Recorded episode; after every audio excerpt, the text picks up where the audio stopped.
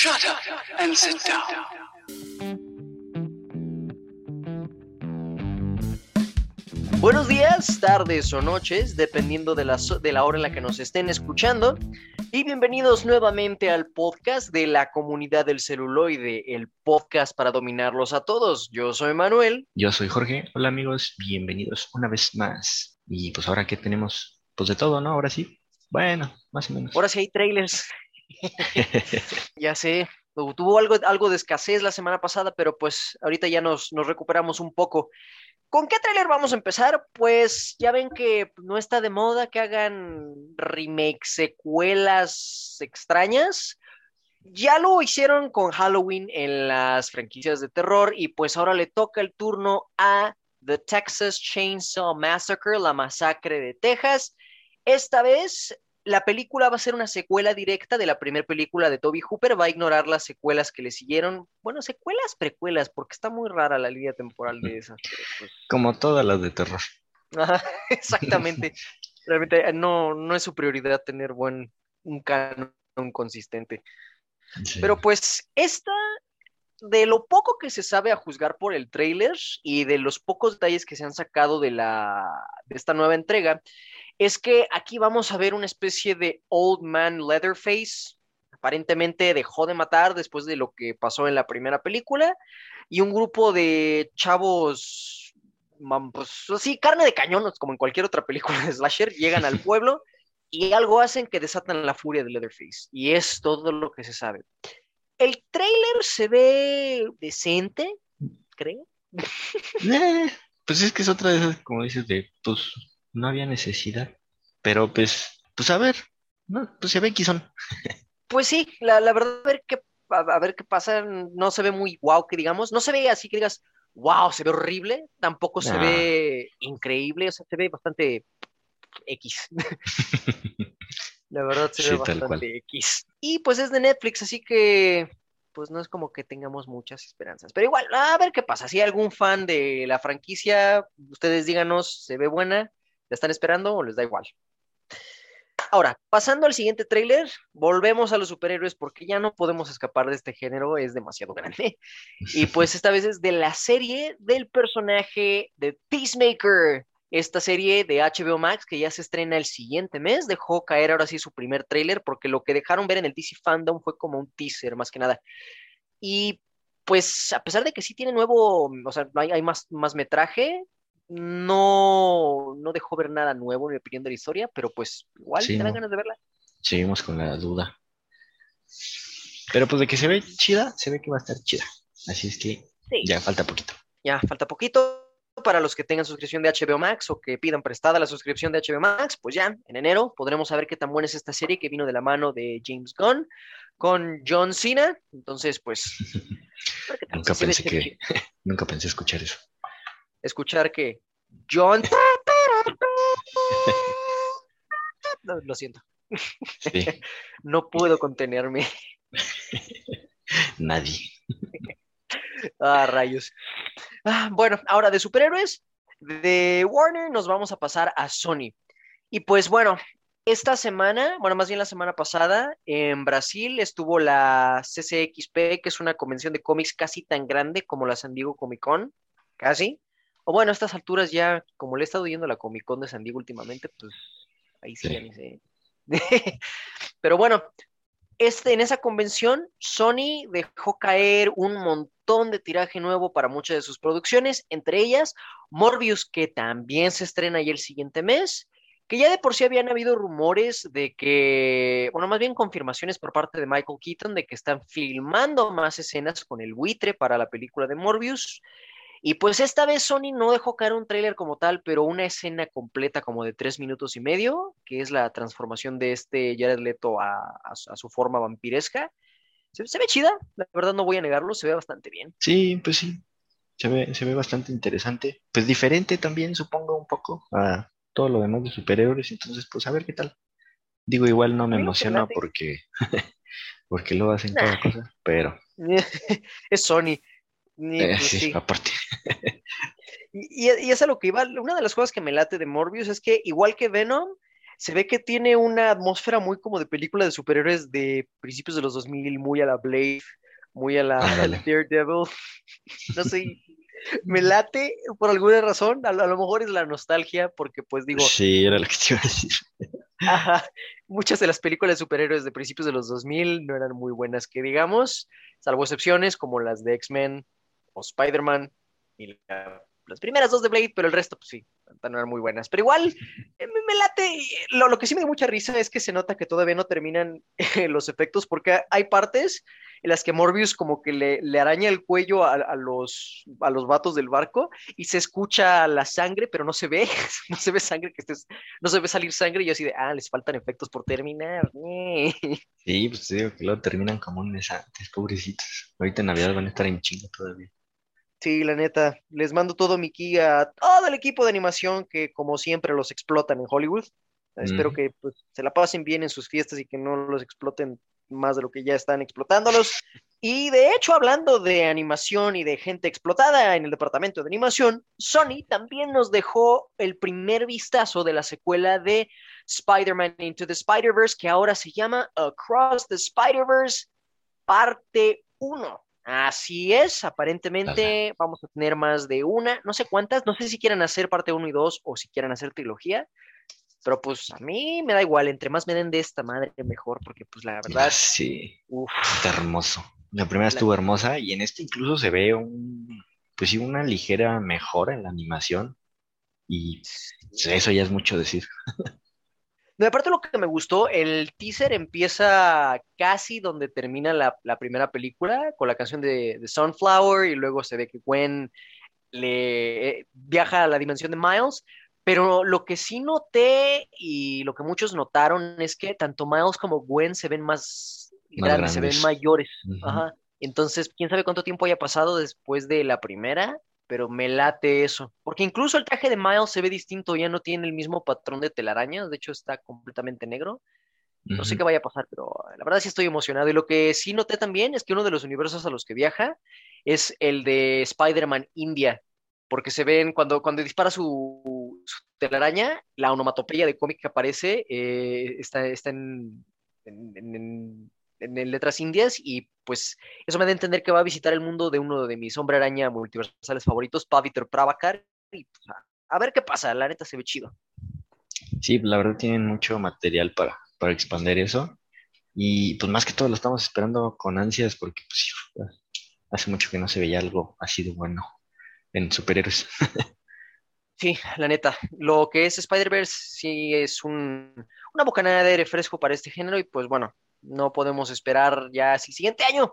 Entonces, pues ya, falta poquito, pero hay que esperar todavía un poco más.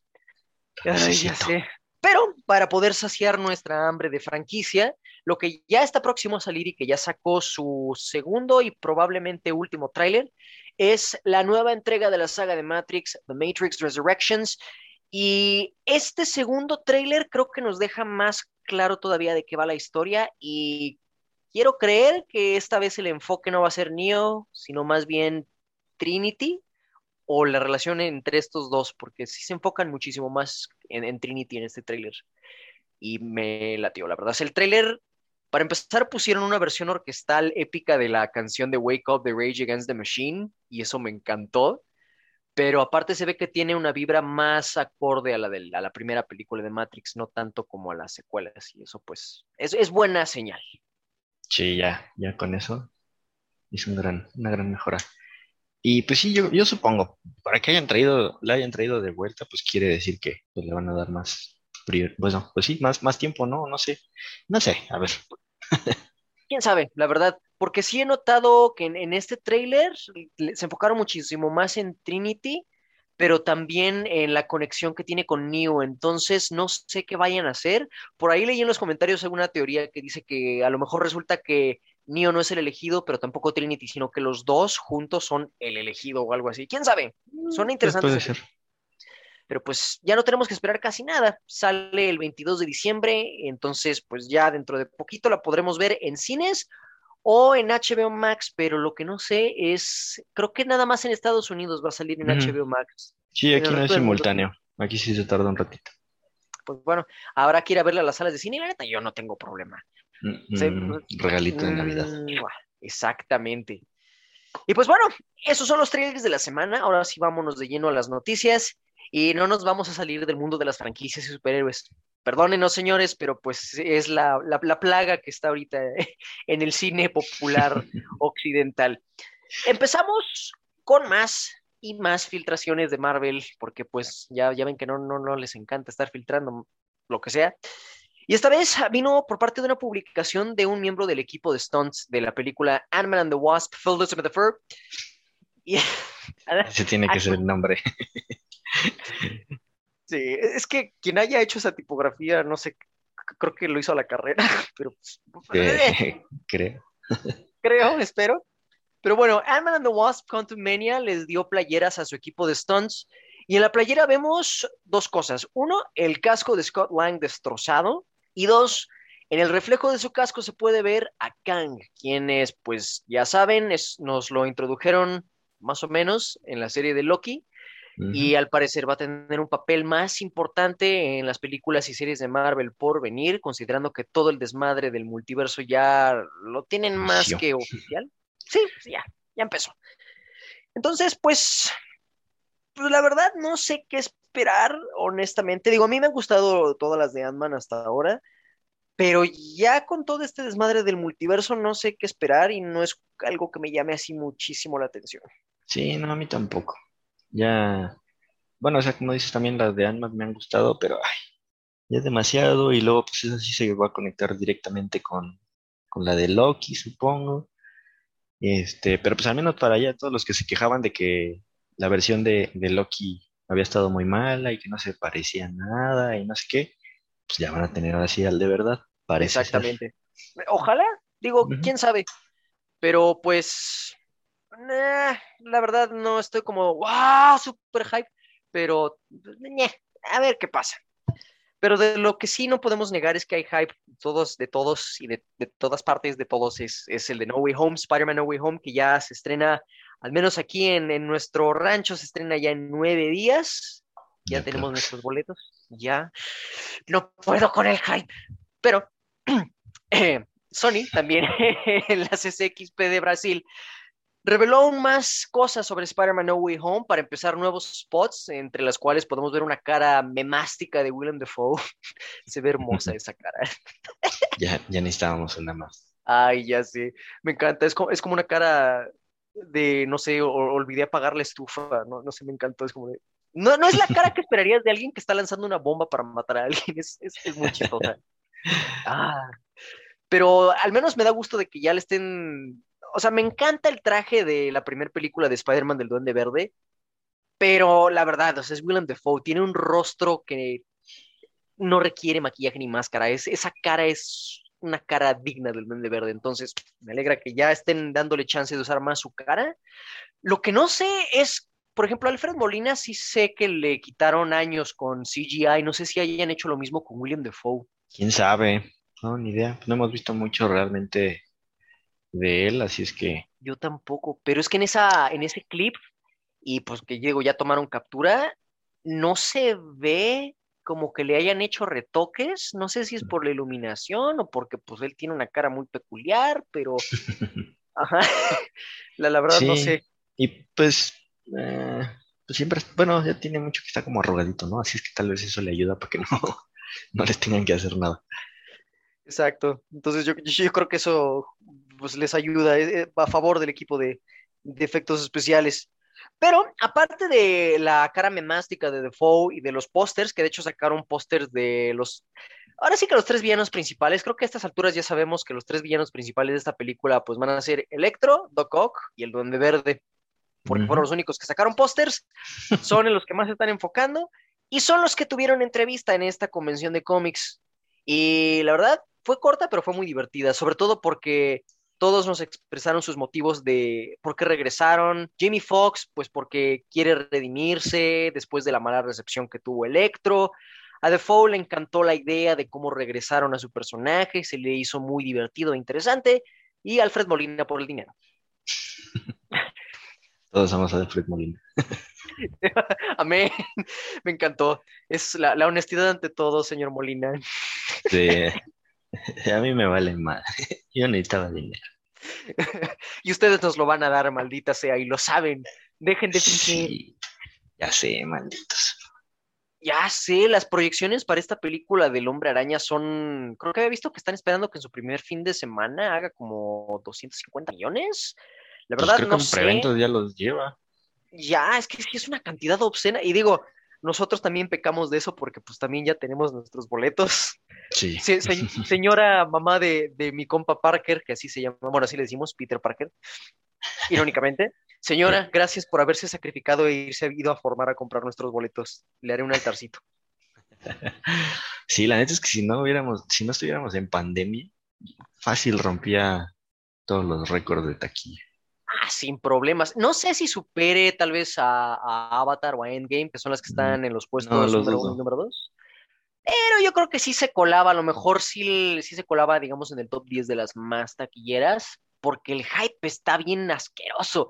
Yo ni siquiera con Avengers Endgame me acuerdo que hubiera tanto, tanto hype. No, no, incluso lo de las páginas, o sea, hasta el día siguiente todavía mediodía y en la tarde medio fallaban. Sí, literal, o sea, fue hasta yo creo que día a día y medio después que ya empezaron a funcionar bien los servidores de Cinemex y Cinépolis. Nunca, nunca me había tocado ver eso, ni con Avengers Endgame. Entonces, creo que está muy claro el hype. Y aparte, no solo por todo lo que hay confirmado, sino las filtraciones. Ya viste que se filtró ayer, o sí, creo que fue ayer, ¿no? Que se filtró todo el soundtrack de la película. Sí, ayer.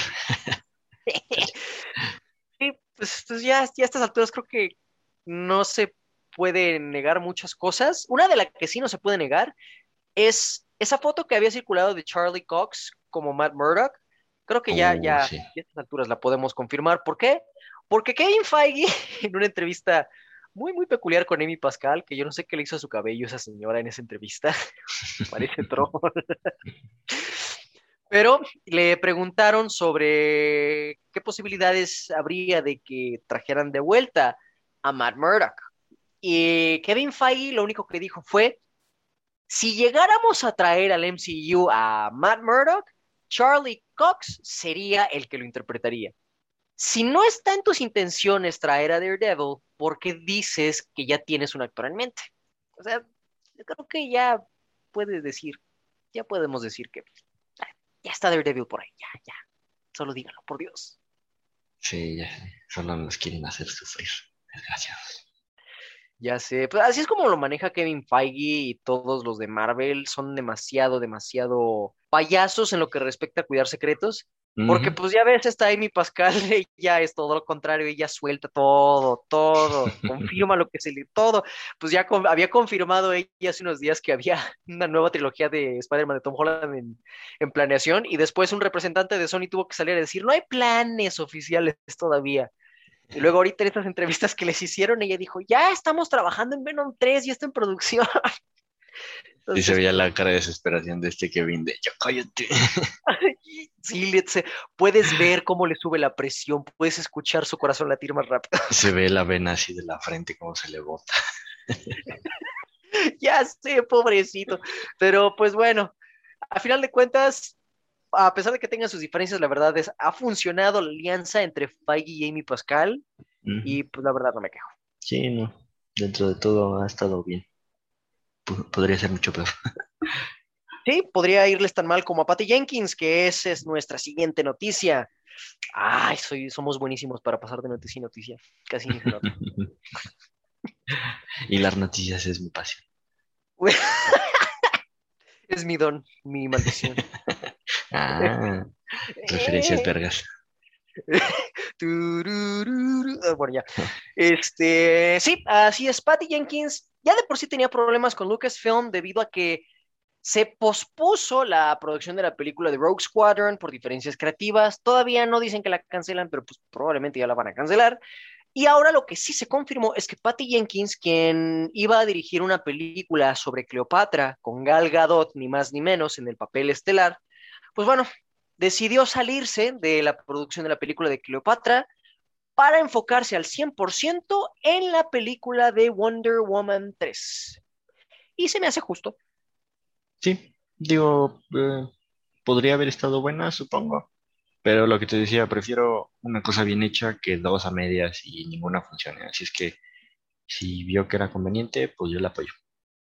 Por dos, la verdad, creo que es lo mejor, sobre todo porque ella ya, ya está en, en un territorio más familiar en- en- con Wonder Woman y a pesar del tropiezo que tuvo en Wonder Woman 84, creo que va por buen camino y digo que de verdad quiero creer que van por buen camino, sobre todo por los cambios que están por venirse en Warner Brothers con sus propiedades de DC. Solo hay que esperar a que salga la película de Flash para ver cuáles son esos cambios. Por enésima vez, maldita película. Ya, ya necesitamos saber qué va a hacer.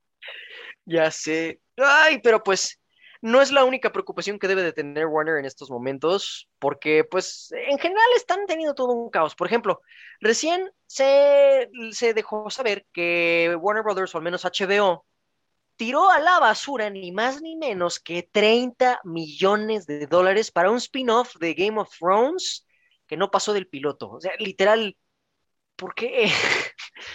¿Por qué tanto dinero? Pues es que ya ves, las últimas temporadas de, de Game of Thrones creo que eran 50 millones por episodio. Entonces dijeron, pues ya, pues es menos, ¿no? Pero la verdad es que sí se emocionaron de más, yo creo. O sea, quisieron sacar algo rapidísimo acabando, acabando la serie. Y pues era obvio que algo así iba a pasar. No, no, no iba, no iba a estar muy bueno. Sí. Y pues ya si a nadie le gustó de ellos, pues ahora imagínate a nosotros que, ¿qué íbamos a decir? Pues sí, digo, a final de cuentas creo que qué bueno que no se llegó a más, Ujú. pero aún así, ay Dios mío, o sea, lo que más me duele es la cantidad de dinero, no tanto que hayan cancelado ese spin-off. Es un Ya sé, buen, que nos pasen un poquito. Por favor, Ah, denme, denme chamba ahí para llevarles el café siquiera, se- estoy seguro de que gano más. Nomás que me pasen un milloncito por hacer eso. Plugs, para, para que podamos financiar un estudio más decente para este podcast, por favor. hay, hay buenas noticias con Warner Brothers. No todo es desmadre, no todo es caos. Para empezar, tienen buenos planes con su departamento de animación, aunque últimamente han tenido tropiezos. Sí, The Long Halloween no estuvo buena. Sí, Injustice no estuvo buena. Pero pues están planeando hacer una adaptación animada de Crisis on Infinite Earths, que es una de las eh, tiras cómicas más famosas que han tenido ellos. Y pues el plan es mezclar todos sus universos animados. La Liga de la Justicia, la serie animada de Batman, Teen Titans, Batman Beyond, todo lo que les ha dado éxito en la animación en el pasado, lo quieren juntar aquí. A mí me late la idea, solo que soy precavido considerando que ya intentaron hacer esto con sus series de The CW y pues la neta, ¿no? Es que sí, pues es que la cosa, eh, eh, chale, o sea, sí puede estar muy bueno, pero necesitan hacerlo con mucho cuidado porque pueden hacer una basura.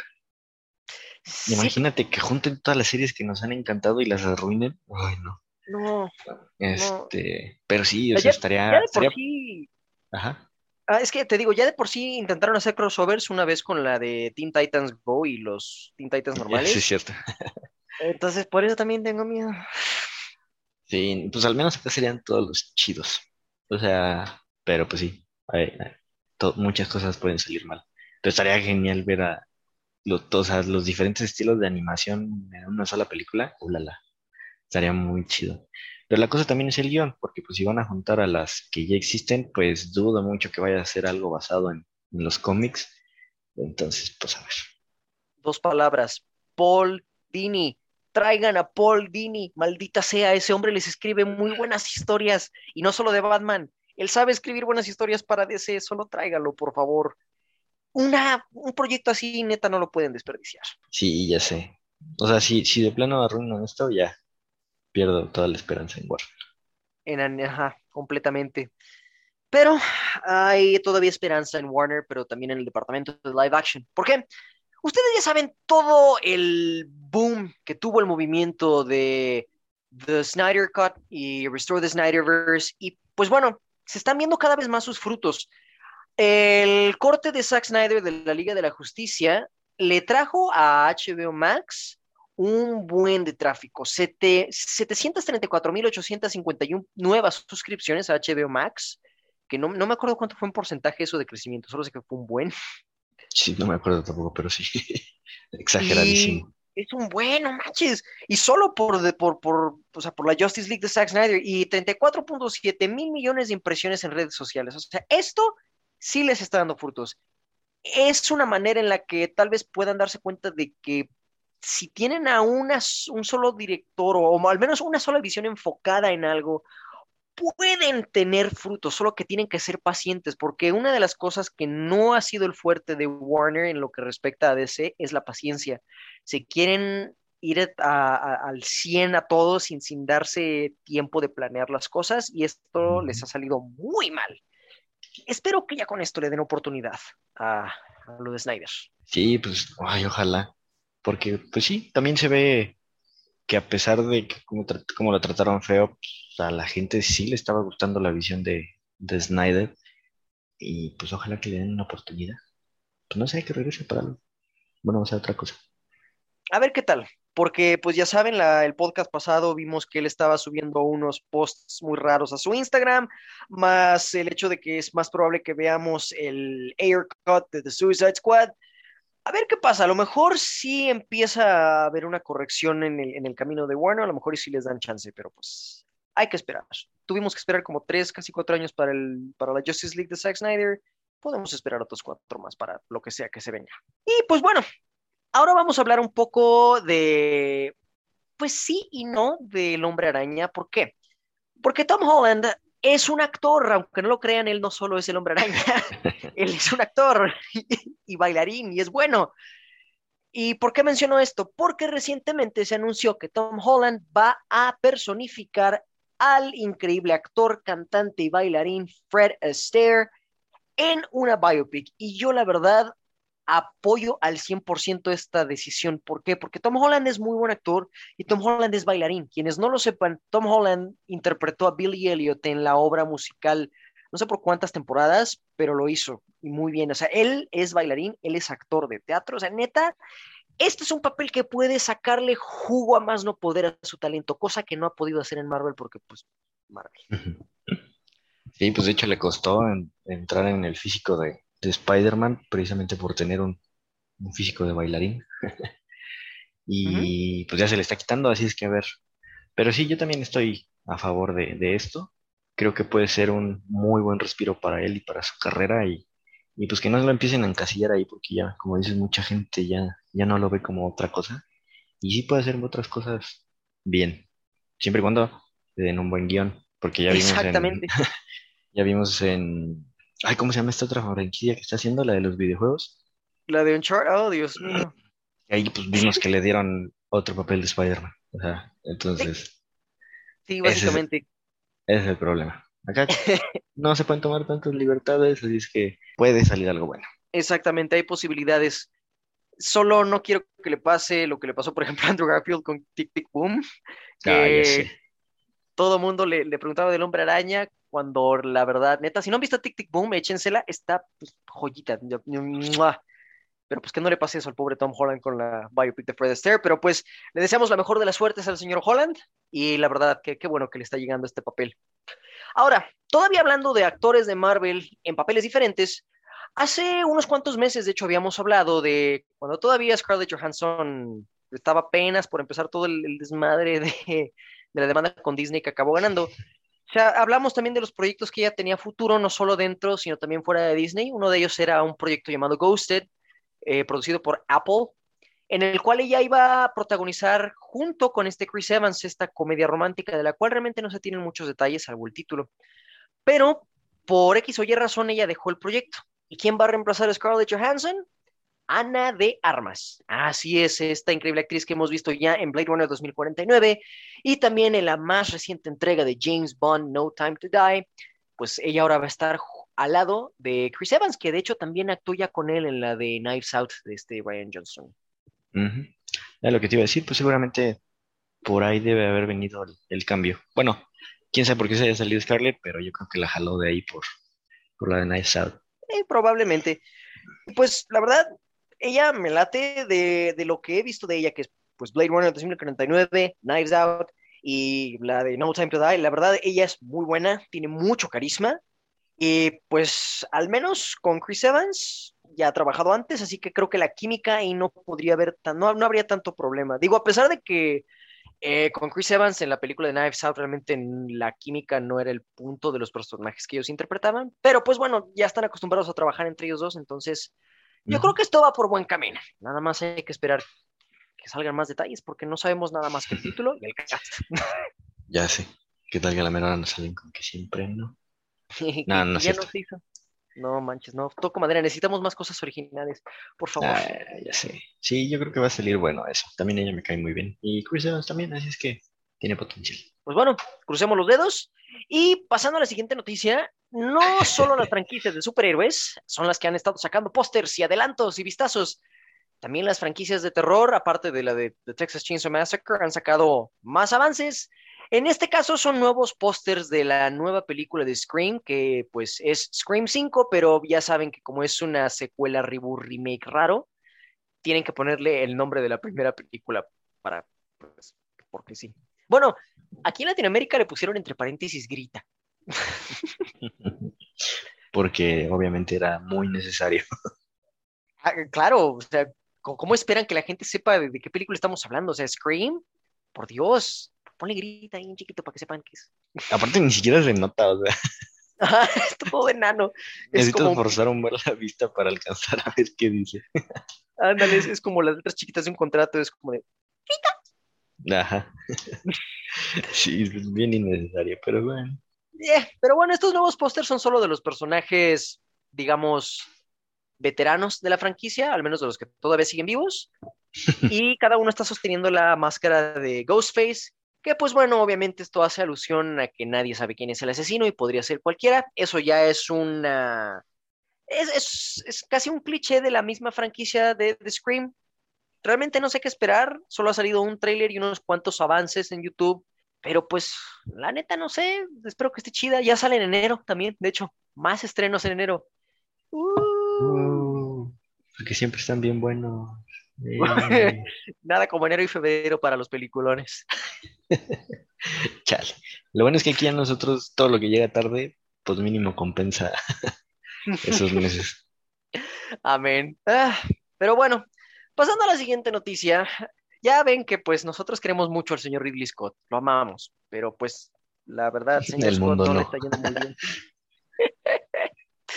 ya saben que él este año sacó dos películas, una ya hablamos de ella la- el podcast pasado, que fue la de Gucci, y una que no vimos, que fue The Last Duel, que también salió este año, está para ser uno de los peores fracasos en taquilla que hayan salido últimamente, porque pues la verdad la película no, no, no, no le fue nada bien, no, no recaudó nada, absolutamente nada, o sea, bueno, no nada, nada.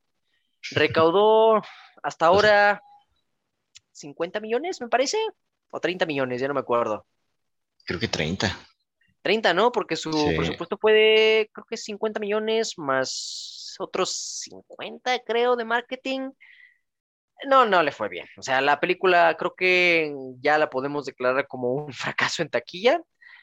Ya Como sé. tal, tuvo un presupuesto de más de 100 millones, ya si contamos marketing. Total, ha hecho 27 millones. O sea, no, Y ya no va a ser más. nope. Entonces, perdóneme, señor Scott, pero pues creo que necesita tomarse un respiro, un año sabático, no hacer Gladiador 2. Por favor, Un año sabático para pensar en otras cosas.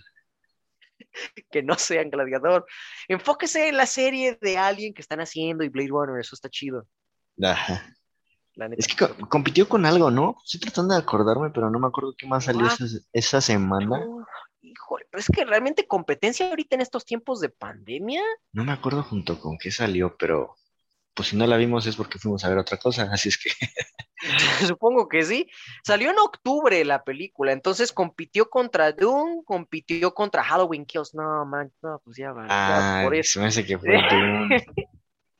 Dune y Halloween Kills, que fueron las dos fuertes del mes de octubre, pues sí, con razón le dio en la madre. Chale, Híjole. no, pues qué decir. Híjole, señor Scott, ahí sí ni modo. Tenía las de perder, pero ya, ya hay para la otra. Sí, justo salió con Halloween Kills. Y luego a la semana siguiente salió Dune. No, pues no. No, Pobrecito. Pobre señor Scott, pero bueno. al menos está trabajando en los proyectos de las series de Blade Runner y Alien, que esperemos que pues rindan frutos de los buenos. Pero pues, señor Scott, yo creo que es momento de tomarse un año sabático, pensar qué es lo que está haciendo con sus películas para que recupere otra vez el Con ritmo. su vida. Por favor, ya no le eche la culpa a los de nuestra generación, que la mayoría de nosotros llevamos para los 30, 40. No, Porque otras sí, películas sí nos habían gustado, así es que no es eso. exacto. Porque me encanta, se queja de los millennials, pero se expresa de, de nuestra generación como si fuéramos unos jóvenes. Ya sé. No, El la neta, ya no. Nuestra ansiedad y deuda están hasta el tope. Ya, me- ya, ya no me sirven las rodillas como antes, señor Scott, perdóneme. Pero pues bueno, por cierto, hablando de ansiedad, eh, el actor Avan Jogia, que si no lo ubican por Victorious, lo ubican entonces porque él fue Leon en la nueva película de Resident Evil Welcome to Raccoon City, que también fue un pésimo resultado en taquilla. Nosotros no la vimos porque pues la neta no teníamos ganas. Preferimos hacer otra cosa de nuestra vida. Exactamente, porque ya se veía venir a leguas que iba a ser pésima y de lo que he visto, pues la neta es un asco tanto para fans como para no fans de la franquicia. ¿Cuál es el problema? Que mucha gente se toma esto muy a pecho y cree que los actores tienen la culpa de que la película sea un asco. Y pues Avan Jogia dejó las redes sociales porque lo estuvieron acose y acose y acose porque, pues al parecer, Leon en la película es muy mal personaje. Pésimo. No sé, no he visto la película y no la pienso ver. Pero pues la neta, no hagan eso, chavos. O sea, para empezar, él solo es un actor, él solo interpretó el personaje tal y como venía en el guion y dio la actuación tal y como se la dijo el director. En todo caso, pues la culpa la tiene el director y aún así no es como para que vayan tampoco a acusar al director. Digo, pues, ya. Exacto. Sí, Solo- no, la neta, la neta es de muy mal gusto y, y que pasa seguido, y Sí. sobre todo con los fandoms así grandes. Y pues como dices, no, Star Wars. no, ¿cómo crees? Si esos son los menos tóxicos. Sí, la, la neta no hay que hacer eso. Pobrecillos, o sea, como dices, ni siquiera de ellos tienen la culpa. Y aunque la tuvieran, pues si no te gusta su trabajo, nada más no lo veas. Y ya, Exacto. con eso es le la das en la mejor torre. manera. Exacto, es la mejor manera de hacer que ya no hagan estas cosas. Háganle como nosotros, no la vean y ya, Mm, punto. Exacto. Pero desafortunadamente la saga de Resident Evil no está librada todavía de, de- de piedras en el zapato, porque ya saben que Netflix también está trabajando en su propia serie de Resident Evil, que tampoco se ve muy buena, que digamos, y pues de hecho ya sacaron sus primeras imágenes, que es la del Doberman Zombie y su logo, y Y se pues- ve medio piraña. ta- está siendo muy amable, viejo. Para empezar, el logo se ve como si lo hubieran hecho en, en- en Paint. Así, al, al ahí se va. Escoge, escoge la, la letra más, más edgy que veas y más acá darks. Sí, en rojo. Es el mismo diseñador gráfico que hizo los del Spotify Rap. ¿Sí los viste? No manches, neta. No, no te Ah, creas. Pero no sé, pero algo así se parece. De, de ser diseñador gráfico es mi pasión. Sí, y no solo eso, el, el Doberman Zombie aparte, digo, para empezar, la foto de ese Doberman Zombie la pusieron con un, un filtro muy oscuro, por obvias razones. Sí, para que no se vea. Es que, ¿qué, qué- qué- qué tan difícil es ponerle maquillaje? O sea, literal, ya para que la- las películas de Paul W.S. Anderson tengan mejores efectos que una producción de Netflix en el 2021, aquí hay un problema, viejo, porque será el sereno, o sea, las películas de Paul W.S. Anderson de Resident Evil apestan, pero al menos ahí tenían buen maquillaje, o sea, los perros zombies de la primera y la segunda, yo me acuerdo, les eran Doberman con maquillaje y la neta eso se veía muy, muy bien. ¿Qué pasó? O sea, ¿que ¿es tan difícil? ¿Neta? Pues al parecer sí. Supongo. O sea, también entiendo que el CGI es, entre comillas, más barato que maquillaje y efectos prácticos, pero Pero pues un buen CGI, no manches. por favor, Netflix, sabemos que tienes el dinero, no manches. Sí, ya sé. Pues. No esperamos nada de esta serie y la verdad no creo que la vayamos a ver, No, pero pues, pues sí, ahí está. Tenía que exactamente. saberlo. Bueno, no, no, no. No, la neta no. Creo que estaban mejor sin saberlo. Así como nosotros estábamos también mejor sin saber que existía una serie de Turner y Hooch Ay, no sé quién se le saben. ocurrió esa madre. a Disney Plus. Ya saben sea, que sí. pues, ese peliculón de los 80 con Tom Hanks que nadie recuerda, necesitaba un remake en serie. Y pues, por obvias razones, Con esta serie no sobrevivió. Con Josh Peck, aparte. Ay, pobrecito. Ya está Ah, casado, sí. ya tiene hijo, todo feliz, y me, me lo ponen en estas mamadas. También el que de güey que hace. Pues sí, para los que. neta me ha salido ahí recomendado y pero pues ¿En no, no me llama la atención. Sí, o sea, me Yo sale sabía que estaba, o sea, literal. Cuando me mandaste la noticia dije, no mames, que hay serie de eso. Sí, me salió cuando, cuando se estrenó. Obviamente no he visto nada, pero sí, sí sale ahí. Ay, Dios. Bueno, si ustedes esperaban con ansias una segunda temporada de Turner y Hooch, perdonen, pues ya no, se- no se va a poder. Dice mi mamá que siempre no. Ahí, ahí tienen una, una película con Tom Hanks, digo, si quieren más contenido de, de Turner y Hooch, pues ahí la, ahí está. Pero pues no todos son malas noticias, también hay excelentes noticias para los remakes que nadie pidió.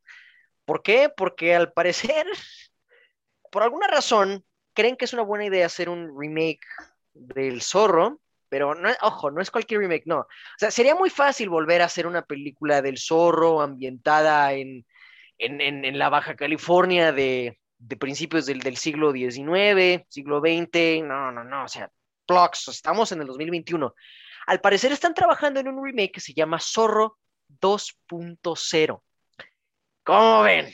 Pues esta, este remake que están planeando, que está siendo escrito y quiere ser dirigido por Alex Rivera, es que el zorro esta vez no va a ser un justiciero enmascarado que sea un experto en esgrima y acrobacias, no, va a ser un hacker que va a llevar el nombre de Z0RR0.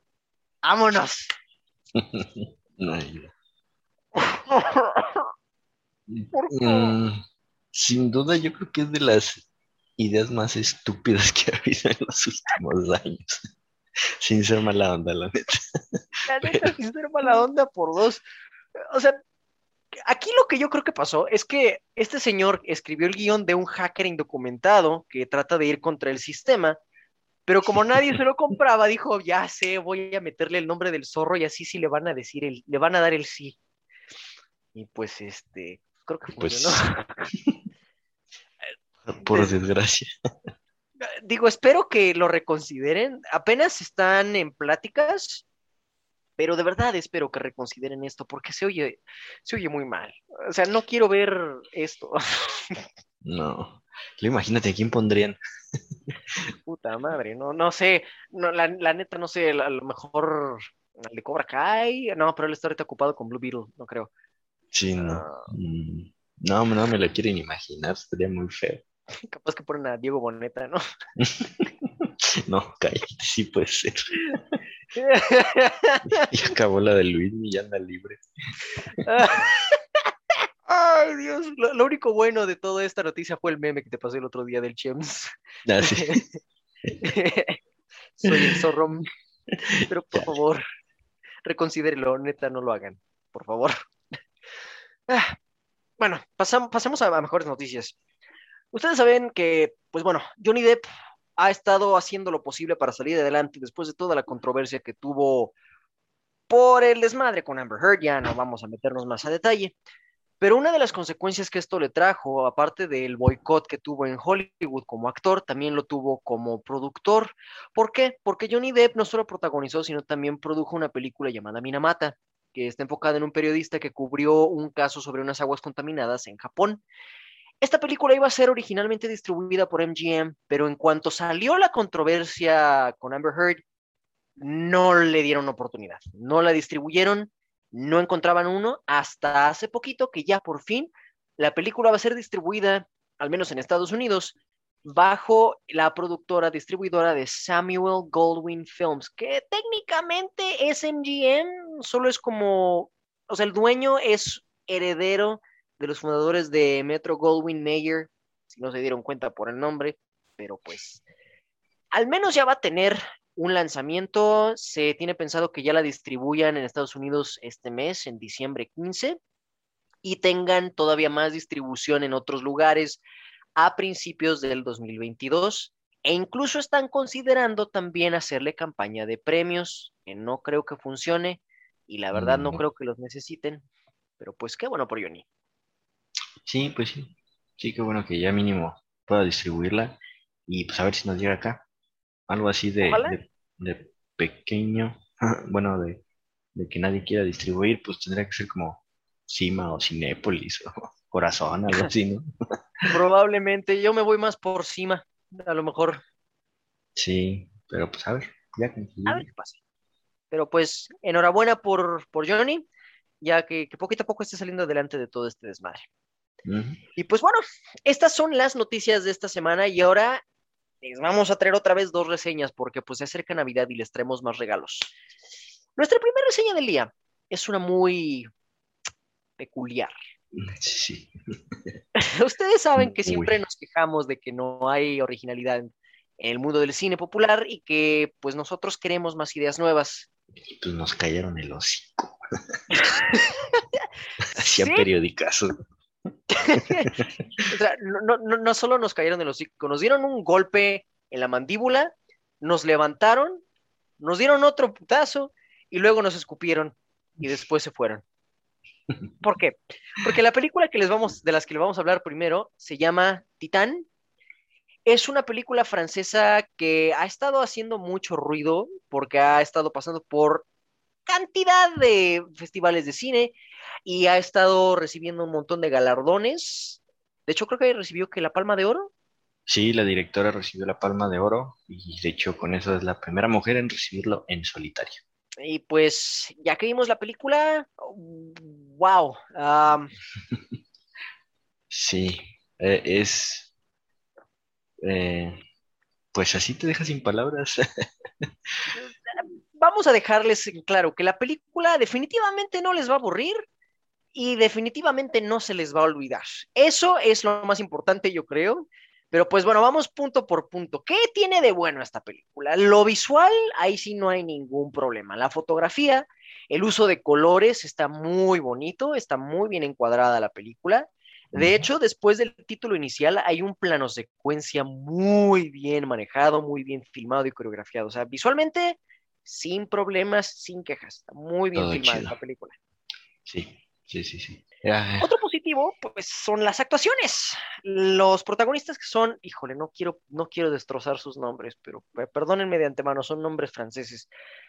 Agathe Roussel, perdón, y Vincent Lindon son los dos protas de esta película. Y la verdad, tomando en cuenta el tono tan extraño que tiene esta película, sí, sí hicieron un muy buen trabajo actoral, la verdad. Van muy acorde al tono y atmósfera de esta película, así que en actuaciones tampoco tengo quejas.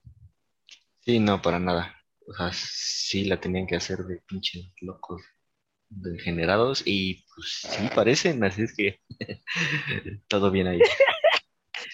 Y créanme, esa es una descripción bastante simple de cómo son los personajes de esta película. Porque esto nos lleva a un punto limbo de la película.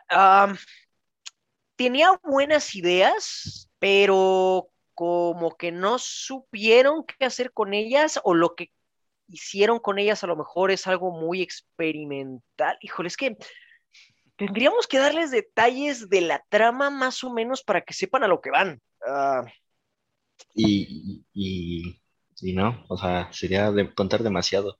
Yo me tardé como hora y veinte en entender a dónde iba, así es que yo creo que un- luego hacemos un spoilerama de esto. Yo creo que sí. Ah, para que se den una idea, o sea, la directora está, y perdón si de nuevo destrozo su nombre, señora, Julia Ducournau, ella hizo una película en 2016 que se llamó Raw o Voraz, que también estuvo, es- estuvo interesante la película, definitivamente creo que me gusta más la de Raw que Titán, pero si ya vieron la película de Raw, creo que ya saben qué esperar de la película de Titán. Ahí le vamos a dejar para tampoco entrar en spoilers. Sí, Escuchao. pero... Pero lo que sí tiene razón es que hubo varias cosas que creo que pudieron haber manejado mucho mejor y al final por irse por algo más edgy, más, más raro, no lo aprovecharon al 100 y se empezaron a ir por, pues sí, por, por un camino muy extraño que, que pues al final algunas cosas ni siquiera tuvieron relevancia, entonces como de, ah, ok. Ajá, literal, entonces todo esa fue esto mi para reacción al final de la película. Fue como de, Sí. ah, Ya sé, es que no manches, está muy extraño. Definitivamente yo no soy el público objetivo de esta película. Sé que hay mucha gente que sí le está encantando y sí es lo que están buscando, pero desafortunadamente yo no. O sea, sí está muy chida, Pues pero no no, la quiero volver a no. ver. Sí, definitivamente no me quedé tampoco con ganas de volver a verla. Y de nuevo, no es que la película esté mal hecha, o sea, desde un punto de vista técnico está muy buena, pero como tú dijiste, la historia es demasiado edgy, demasiado pretenciosa. Es como este cliché que tienen de las películas de arte experimentales, de Sí, no lo entiendes, bro, es muy profunda, bro. Pura cineteca, bro. Vete a ver tus películas de Marvel, bro. Ajá, Spider-Man No Way Home, ¿qué es eso? No, yo veo puro cine experimental soviético, una madre. Bueno, ándale, es esto. Esta película es eso. Ajá. Y aparte, no, no sé, o sea, sí, sí, pues sí, como, dice, como decíamos, siento que quería hacer algo diferente y a la mera hora no salió, porque como que recuerdo que en alguna entrevista vi que, que ella decía que lo que intenta con sus películas es demostrar que las mujeres no siempre tienen que ser las víctimas, pero Pues, pues sí, aquí como, claro, sí, pero de una pero manera muy mismo- rara. Ajá. Y al mismo tiempo, pues como que siento que de todos modos terminó siendo víctima. No sé, no sé. Ya, Um, yo creo Muy que sí necesitamos hacer un spoilerama para poder entrar a fondo, porque hay ciertos simbolismos muy raros, pero que tal vez podrían, eh, digamos, darle, darle una buena base a esos argumentos que da la directora con respecto al, al objetivo de sus películas. Pero pues de nuevo, híjole, Otro eh, día. Para otro día. La verdad, o sea, la película es una experiencia. Entonces, si ustedes están abiertos a algo diferente, va, vayan a verla. Ya sobre aviso, nada más. Es muy extraña. Vayan con la mente lo más abierta posible y pues este disfruten del viaje. Sí viaje salían ¿no? algunos. Este, si van viajados, mejor no, porque creo que se van a mal viajar. Yo Eh, creo, eh, la neta. Sí, sí, sin pedo. Em, incluso, pues salieron algunos cines, increíblemente, así es que, pues, si está en su ciudad, vayan a verlo. Es lo que me sorprendió, sobre todo aquí en Querétaro. O sea, Sí, Querétaro, que rara vez pone películas así, es como de, ok, Si luego cosas grandes no nos llegan. exacto. Entonces, Pero- pues bueno, Pues sí, qué bueno que Venga. lleguen. en cines, si está en su ciudad. Y pues bueno, tenemos otra película de la cual hablar que definitivamente es Mucho más muchísimo menos. sí, es completamente. Esta película es King Richard. Y creo que en español le pusieron Rey Richard, una familia ganadora. No Algo así. Creo que eh, medio le respetaron el título, pero bueno, es la película de Will Smith. Vamos a dejarle así. Ya saben de cuál hablamos. Seguro han visto trailers y pósters con la cara de Will Smith. Pero bueno, ¿de qué va esta película? La película se enfoca, pues, en Richard Williams, el padre y entrenador de Serena y Venus Williams. Y pues sí, la película de hecho se enfoca más que nada en él. Sí salen Venus y Serena, pero pues él es el punto central de la película. Pero bueno, vámonos punto por punto. La película es buena, tiene una muy buena dirección, de hecho, no, no esperaba que fuera tan buena como lo fue. Ujú. Sí, yo esperaba algo mucho más X, más olvidable, más, este, pues también más pretenciosa, o sea, como más tratando de, de, de- de caer bien a huevo, y pues no. No, eh, realmente no. De hecho, yo iba, desde que vi los trailers y vi que era Will Smith y era una biopic, dije, ok, esto es carnada de Oscar. Este es el intento número 3 de Will Smith por ir por un Oscar. Ok. Pero no, cuando terminé de ver la película, todo lo contrario. De hecho, sentí que Will Smith aquí realmente no estaba buscando el Oscar. Su actuación como Richard. Williams, que de hecho es uno de los más grandes positivos de esta película, le dieron al clavo. O sea, no solo en la actuación de Will Smith, sino también cómo escribieron al personaje. La neta sí, le, le dieron al clavo al 100%. Es Richard Williams. Sí, la verdad se ve que, pues sí, que él hizo no tan a fuerzas tratando de conseguir algo, sino que sí le echó ganitas y yo creo que hasta lo disfrutó. Sí, ¿eh? Y de- creo que también un, un- un punto muy fuerte que funcionó a favor de la película es que fue producida por, pues, por Venus y Serena Williams. Entonces yo creo que ellas eh, anduvieron ahí en el set diciendo, pues, a ver, Will, así está la cosa. Hazle así, hazle así. Ándale. Entonces yo, yo creo que eso también funcionó bastante a favor de la película. Pero, pero sí, la verdad, mis respetos para Will y para el director, que es Reinaldo Marcus Green, que no esperaba de verdad que hiciera un, un, trabajo tan bueno, porque esta película, o sea, sí es una biopic, pero hay cosas que la hacen destacar por encima de otras biopics. Para empezar, la producción de la película, como esta película se lleva a cabo durante la década de los 80 y principios de la década de los 90, muy buena producción en lo que respecta a ropa, vehículos, locaciones, todo muy bien, muy bien logrado visualmente. Sí, sí. O sea, sí, sí te recuerda a esas épocas, bueno, las que vivimos, ¿no? Nosotros, pero... Pues sí, somos, nuestra infancia fue realmente finales de los 90, principios de los 2000. Nos, nos tocó el, el último cachito de, de, esa moda toda fea. de, de, de, ropa con colores bien, bien feos. Sí, de huevo. Sí, no manches. De hecho, yo me acuerdo cuando era niño, yo llegué a jugar tenis por un tiempo, entonces a mí todavía me pegó más esa nostalgia visual de ese tipo de, de shortcitos de la marca Prince, de raquetas. O sea, sí, la neta, le, le dieron al clavo en, en, en, cuestiones de nostalgia visual. Sí, no, y pues no era para menos, ¿no? O sea, se, se nota luego, luego, que es una producción sota, entonces, mínimo que bueno que no quedaron a deber en ese aspecto. Exactamente, y aparte se nota que la hicieron con cariño. De nuevo, como la produjeron Venus y Serena Williams, la neta sí se nota, se nota que la hicieron con cariño, pero aparte no, no se siente como nada más, o sea, no retrataron solo lo bueno de Richard Williams, porque de hecho aquí hay, hay algunas escenas donde retratan a Richard Williams como alguien pues bastante cuestionable y lo manejan muy bien, o sea, te lo presentan de una manera muy humana, no es un santo, vamos. De hecho, una de las escenas que más nos gustó a los dos fue una escena que involucra un tiroteo.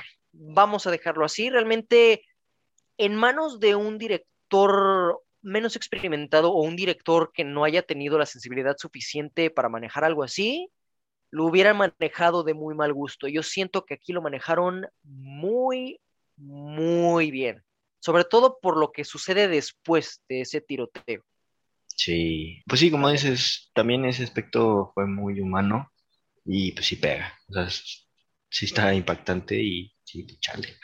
Sí, no, y aparte las actuaciones de todos en general, por ejemplo, esta, y perdón si no pronuncio bien su nombre, Aunjanue Ellis, como la madre de Venus y Serena, o Racine Price, la neta me encantó su actuación, sobre todo porque ella era, ella era más que nada como el ancla de la familia, por, ella era la que le ponía el alto a Richard en, muchas de las decisiones que tomaba que sí decías, neta, señor, qué carajos.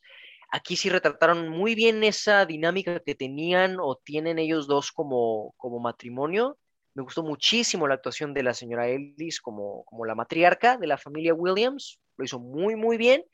También está Sania Sidney como Venus, que de hecho de las dos hermanas Williams es en la que más se enfocan muy buen trabajo. Y esta es una, es adolescente, es una chiquilla, pero aún así logra una actuación donde sí notas no solo la presión que puede tener una jovencita de esa edad estando en un mundo de deporte profesional, pero también la, la pasión que sentía o que siente Venus por ese deporte, yo siento que la retrató muy bien esta Sanilla Sidney.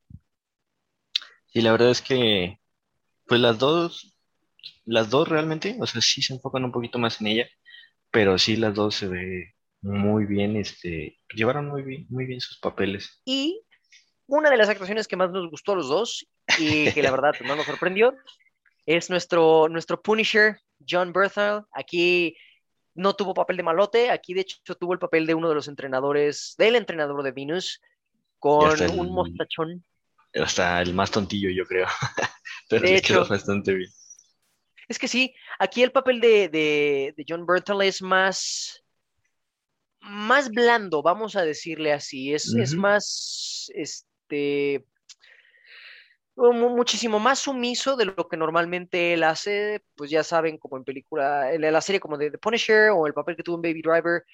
Esto es un papel que es un polo completamente opuesto y le salió bastante bien, la verdad, porque puede sentir la frustración que él tenía, porque él interpreta al entrenador Rick Mackey, o no, no me acuerdo cómo se pronunciaba el apellido, solo sé que es con doble C, pero bueno, él interpreta uno de los entrenadores de, de las hermanas Williams y sientes la frustración que él tiene como entrenador al ver que las decisiones que toma el señor Williams pues, no siempre son las más ortodoxas y a final de cuentas pues él estaba invirtiendo dinero en ellas, pero no sé, le, le queda muy bien hasta hay momentos en los que ya hasta te dan ganas de abrazarle y decirle ya tranquilo, todo va a estar bien, respira. ya sé.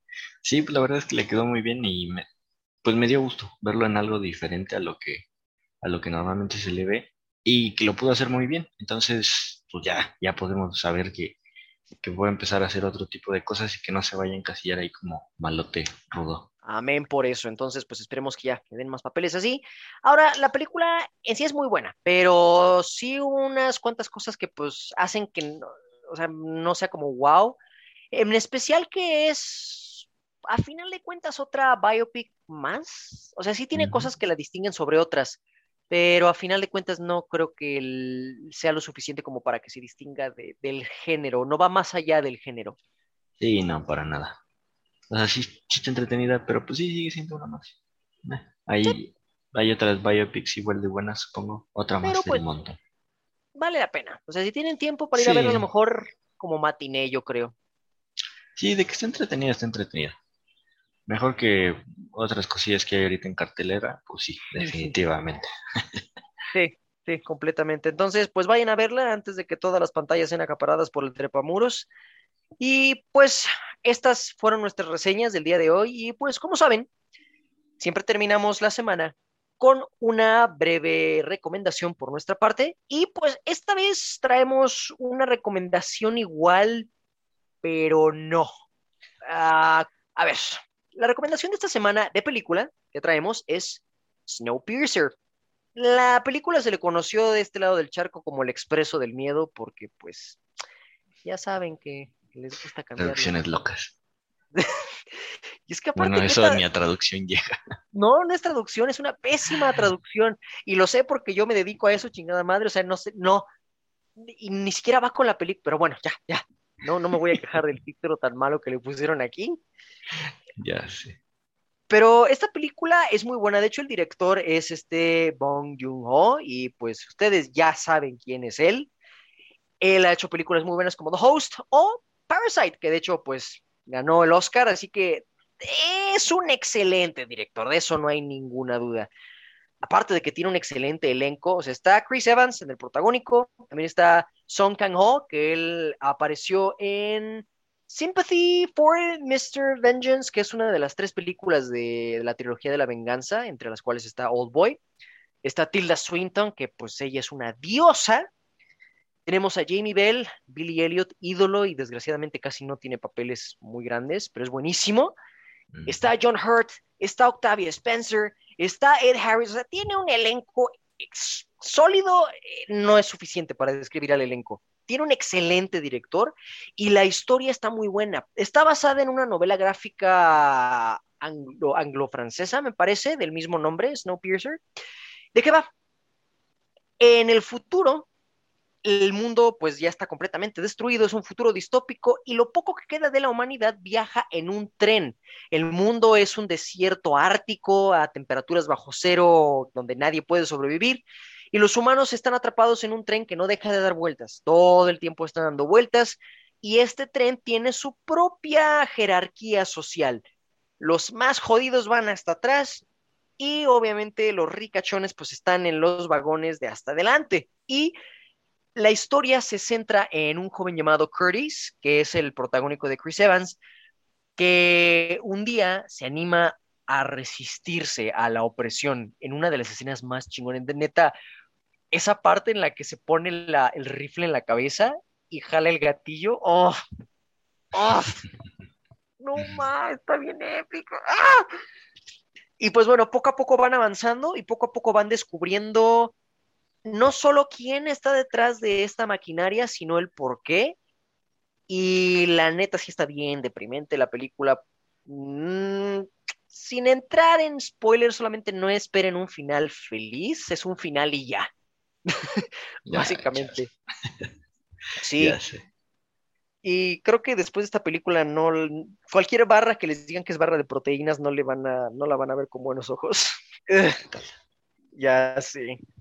Pero en general la película tiene excelentes actuaciones. De hecho, mi favorita de la película es Tilda Swinton, su personaje es tan raro. Ya sé. Me encanta. Sobre todo por cómo, cómo habla. Yes, sweeties. Así como, como una. No sé, está bien rara, me encanta. Aunque, pues, pues digo, como, como era ella parte del, del sistema opresor, pues también no esperen como que le vaya muy bien en la, en la trama que digamos. Y la película también tiene sus buenas secuencias de acción. Hay una en particular que están peleando en un vagón a oscuras con visión nocturna. Ah, no manches, qué belleza de. No manches. Uf, chulada de película. Desafortunadamente, esta película no tuvo muy buena distribución. Evidentemente, ya vieron el título que le pusieron aquí, santo Dios. Pero pues ha estado volviéndose hasta cierto punto como película de culto. Si ustedes la quieren ver, hay varias formas. Para empezar, si ustedes tienen Amazon Prime, pues pueden verla gratis si ya tienen su suscripción. O si la quieren en formato físico, como un servidor que ama el formato físico, si quieren el Blu-ray va a estar un poco cariñoso. Eh, está en 729 pesos mexicanos. Sí. Y el DVD no está tampoco así que digas barato, está en 241 pesos mexicanos, lo cual me hace sentir afortunado de haber trabajado en Block y comprármela en seminueva. Ya sé, eso es lo que te iba a decir. Yo también lo tengo ahí. No manches. Sí, sí, completamente, tuvimos suerte.